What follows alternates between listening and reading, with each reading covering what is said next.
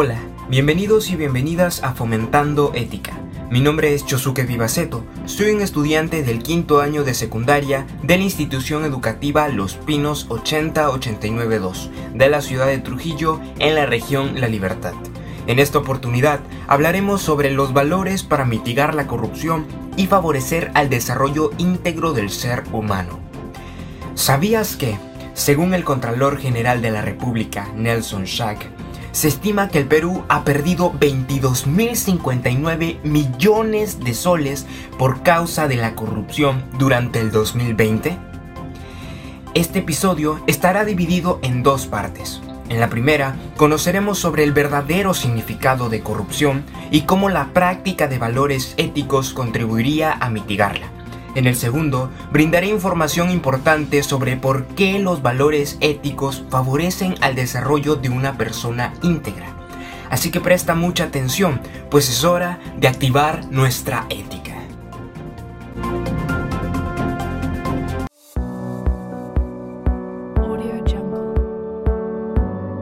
Actualmente estamos acostumbrados a percibir a la corrupción como un acto que se limita o relaciona solamente con el gobierno, los funcionarios públicos y entidades privadas. Es más, para el Banco Mundial es el abuso de un cargo público para obtener beneficios privados.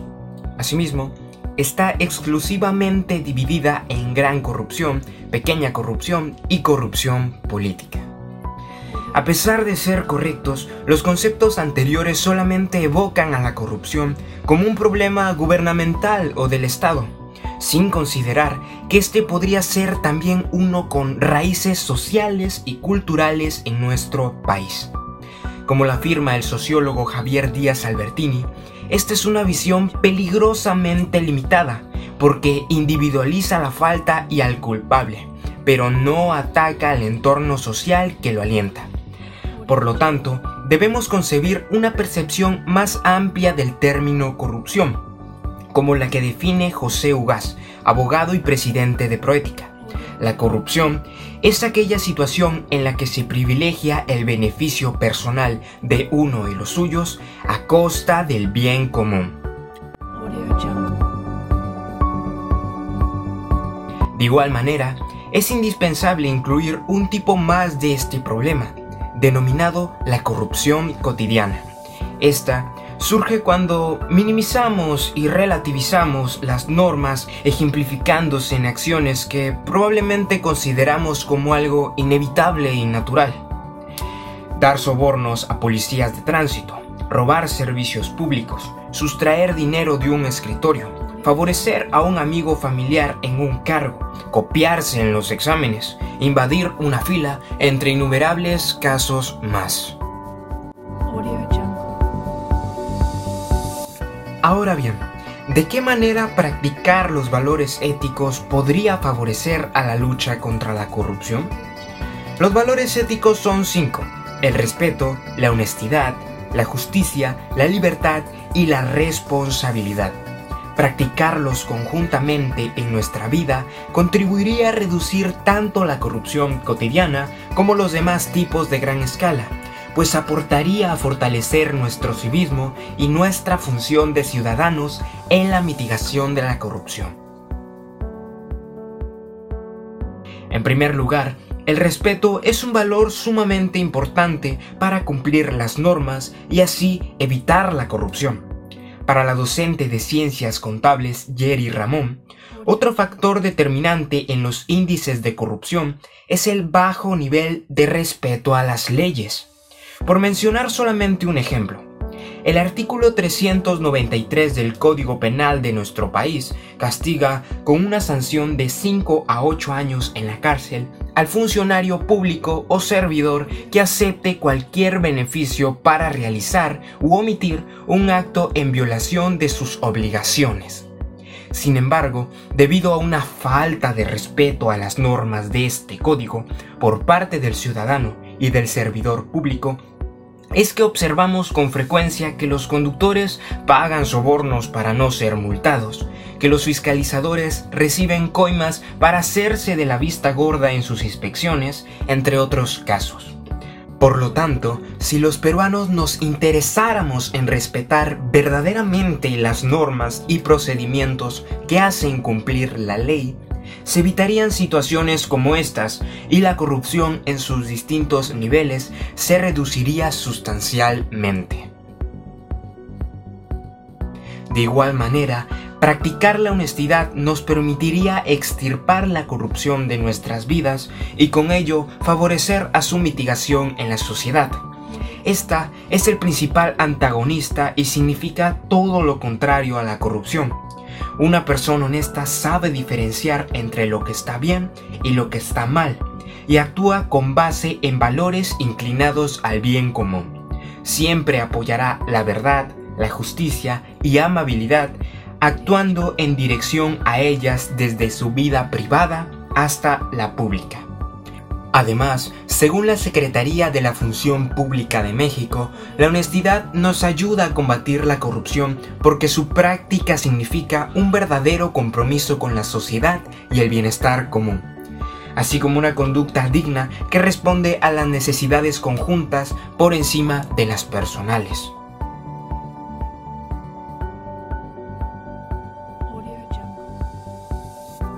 Por su parte, interiorizar y practicar la justicia nos permitiría rechazar por completo la corrupción y disminuir nuestra tolerancia a esta, de manera en que podamos combatirla con más efectividad. Según la novena encuesta nacional anual sobre percepciones de corrupción realizada por Ipsos, un 78% de los peruanos acepta convivir con este flagelo, es decir, lo tolera. Lamentablemente, como lo afirma el presidente de Proética, José Ugaz, los peruanos somos demasiado indiferentes frente a la corrupción, pues nos da igual, hacemos bromas sobre ello. Es una forma de vivir y movilizarse socialmente. Esta tolerancia es un reflejo claro de cómo nuestro sentido de justicia se ha trastornado hacia uno donde se prioriza el bienestar personal y se minimizan los actos de corrupción, sobre todo los de menor grado. En teoría, una persona justa es plenamente consciente de lo que está bien y lo que está mal, inclinándose siempre a actuar por lo que es correcto, verdadero e igualitario. Es decir, una persona que tiene claramente adoptado el verdadero significado de justicia es una capaz de rechazar por completo y no tolerar los actos de corrupción en su vida, desde la personal hasta la pública, pues trata de hacer lo correcto sin que los sentimientos y búsquedas personales intervengan sobre el bien común, deslindándose de factores claves para cometer este ilícito acto, como lo son el egoísmo, el individualismo y la necesidad de dominar sobre otros. Adicionalmente, la libertad en la práctica se convierte en un medio de manifestación que favorecería a mitigar la corrupción para André Imaginario, la libertad se opone, entre muchas otras cosas, a la coacción, la manipulación, el chantaje y la amenaza. Sometimientos que vemos a diario reflejados en actos de corrupción como el cobro de coimas que reportan el 4,8% de las personas que realizaron algún trámite en una institución pública y en el 26% de las personas que no denunciaron este delito por temor a represalias. Sin embargo, a pesar de ser vulnerada en actos como estos, la libertad es una herramienta que posibilita a la sociedad el defenderse ante la corrupción, mediante acciones que concretizan nuestra libertad de expresión. Por ejemplo, viabiliza las protestas, marchas u otras manifestaciones públicas contra la corrupción. Otorga independencia en buscar, recibir y difundir información e ideas para mitigarla así como protege y aplica el derecho de acceso a la información pública. Es más, esta última nos posibilita el derecho de petición ante los organismos del Estado, a fin de acceder a la información indispensable para la exigencia de políticas efectivas y la lucha contra la corrupción.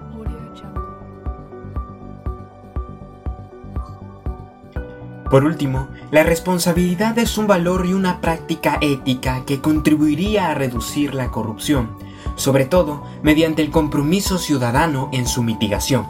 Es más, la responsabilidad como valor social se expresa en la participación ciudadana, pues una persona con este valor participa de alguna u otra manera en las actividades comunitarias y ciudadanas, de acuerdo a sus capacidades, conocimientos, habilidades y disponibilidad. Por lo tanto, trasladando este concepto a la problemática tratada, la responsabilidad posibilitaría un verdadero compromiso ciudadano respecto a la intervención en los mecanismos de participación contra la corrupción.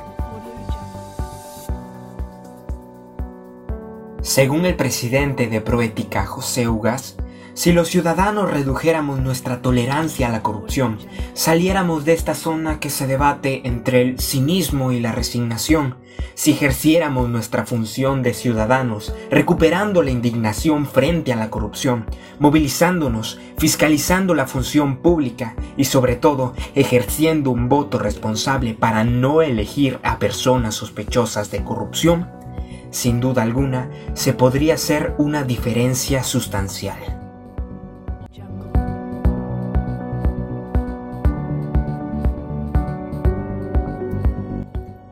Más allá de la corrupción, que de por sí sola ya tiene consecuencias catastróficas en la economía y el desarrollo social de nuestro país. Es necesario transitar hacia una cultura de integridad para solucionar este y la mayoría de los problemas que nos aquejan.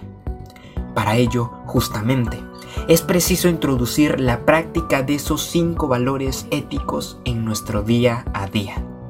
Según la Real Academia Española, el concepto de la integridad se puede resumir en una persona recta, proba e intachable. Es decir, una persona cuyo comportamiento está basado en el cumplimiento de normas morales y de conducta, en la rectitud, la verdad y lo que es correcto. Asimismo, según el psicólogo Gianluca Francia, una persona íntegra es aquella que vive y actúa con el conocimiento de que sus creencias, normas y valores se expresan en su comportamiento. Las personas íntegras respetan también la integridad y la dignidad de los demás y se esfuerzan por no violarlas. Ahora bien, la práctica de valores éticos puede beneficiar al desarrollo íntegro del ser humano debido a que son su fundamental esencia y una persona no puede ser íntegra si no practica estos valores. El respeto, la honestidad, la responsabilidad, la justicia y la libertad son los principales valores éticos, pues son las bases por las que las personas rigen su conducta. Según la psicóloga Raquel Lemos, la definición más acertada y sintética de la integridad es la de alguien que siempre busca hacer lo correcto Coincidentemente, al igual que el concepto de integridad, la especialista Rosario Peiró afirma que los valores éticos son fundamentales guías para el comportamiento, que nos ayudan a diferenciar lo que está bien y lo que está mal, lo que es correcto o no, basándonos en ellos para actuar de una forma determinada. De igual manera, las características de una persona íntegra se correlacionan y cohesionan con estos cinco valores. Según el artículo de la psicóloga Lemos, donde se precisan estos rasgos, se afirma que entre las principales características de una persona íntegra están el cumplimiento de la palabra, son leales y toda promesa que hacen la llevan a cabo. Gestión de emociones, aunque sienten emociones negativas, las controlan son confiables y honrados, no defraudan ni engañan. La coherencia es su gran valor. Actúan en consonancia con lo que dicen y piensan. Al igual que la autora, el educador Wilson Ardila concuerda en estas características como cualidades de una persona con carácter íntegro, agregando a las anteriores las tres siguientes.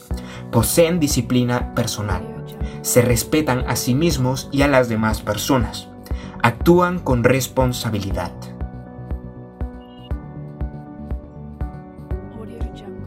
Directamente, podríamos relacionar el concepto de integridad que define la experta Lemos con el valor de la justicia, debido a que este, como se mencionó anteriormente, significa ser plenamente consciente de lo que está bien y lo que está mal, inclinándose a actuar por lo que es correcto, verdadero e igualitario.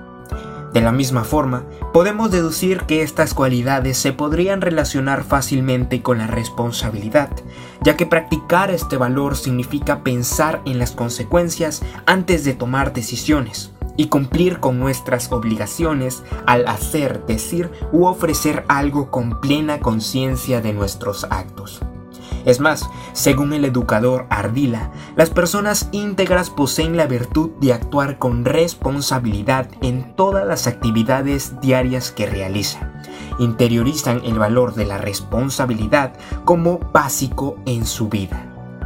Igualmente, la honestidad se relaciona con estas características, especialmente con la tercera, dado a que una persona íntegra busca actuar con transparencia, honradez, sin beneficiarse de las debilidades o desventajas de las otras personas y brindar confianza verdadera a los demás. Por su parte, el respeto en la práctica es considerado explícitamente en otra de las características, sustentado en que una persona íntegra aplica el principio de que este es un valor recíproco y bilateral entre las personas que lo emplean. Según el educador anteriormente mencionado, estas personas, con su honradez, honestidad y transparencia, le tributan un homenaje a los demás porque consideran que sus semejantes deben ser tratados de la misma forma en que queremos que nos traten, con dignidad, respeto y consideración. Por último, la práctica de la libertad se relacionaría con la esencia de la integridad debido a que otorga a cada ser humano la capacidad de tomar sus decisiones, de regir su propia vida y a responsabilizarse de sus consecuencias. Según el politólogo Alfredo Marín, la libertad se traduce y transforma en respeto a la integridad, a la libertad, al honor, a la intimidad, entre otros así como conlleva que la persona se responsabilice de los actos que comete. Es decir, la libertad se convierte en una herramienta para la integridad, pues su práctica se correlaciona con el respeto, la responsabilidad y la justicia.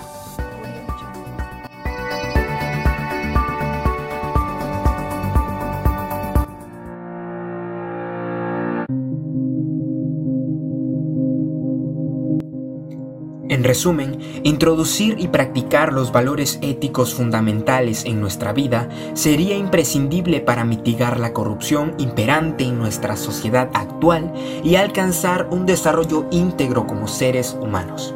En la lucha contra la corrupción, practicarlos contribuiría a reducir tanto la corrupción cotidiana como los demás tipos de gran escala, pues aportaría a fortalecer nuestro civismo y nuestra función de ciudadanos en la mitigación de la corrupción respecto al desarrollo íntegro humano debido a que son su fundamental esencia y una persona no puede ser íntegra sin estos valores.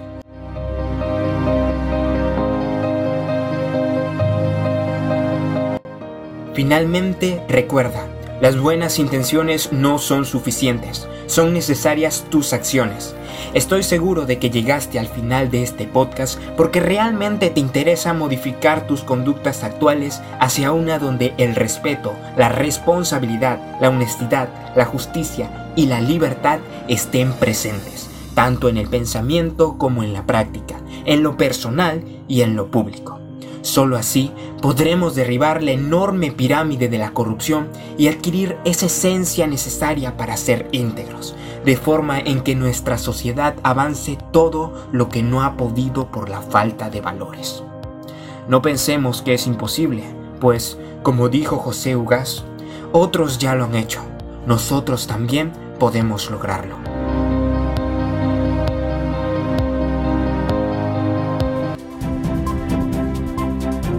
Así que piensa en ello. ¿Qué otros valores contribuirían a la lucha contra la corrupción y el desarrollo de un ser humano íntegro? ¿Qué otras problemáticas se podrían resolver si todos aplicáramos valores? Te invito a dejar tus comentarios en nuestra página de Facebook Fomentando Ética. Asimismo, si crees que esta información es útil, puedes compartir nuestro podcast en tus redes preferidas con el hashtag Fomentando Ética y así ayudarnos a crear una nueva sociedad que sale de esta zona que se debate entre el cinismo y la resignación y ejerce su función verdadera como ciudadanos. También te informo que en el próximo episodio trataremos sobre la educación en valores para mitigar la inseguridad ciudadana. ¿Sabes cuán importante sería esta formación para disminuir la delincuencia? Hemos llegado al final de este episodio. Gracias por escucharme. Conmigo será hasta la siguiente semana. Y no lo olvides, si queremos un Perú mejor, empecemos por adquirir más ética. Hasta la próxima.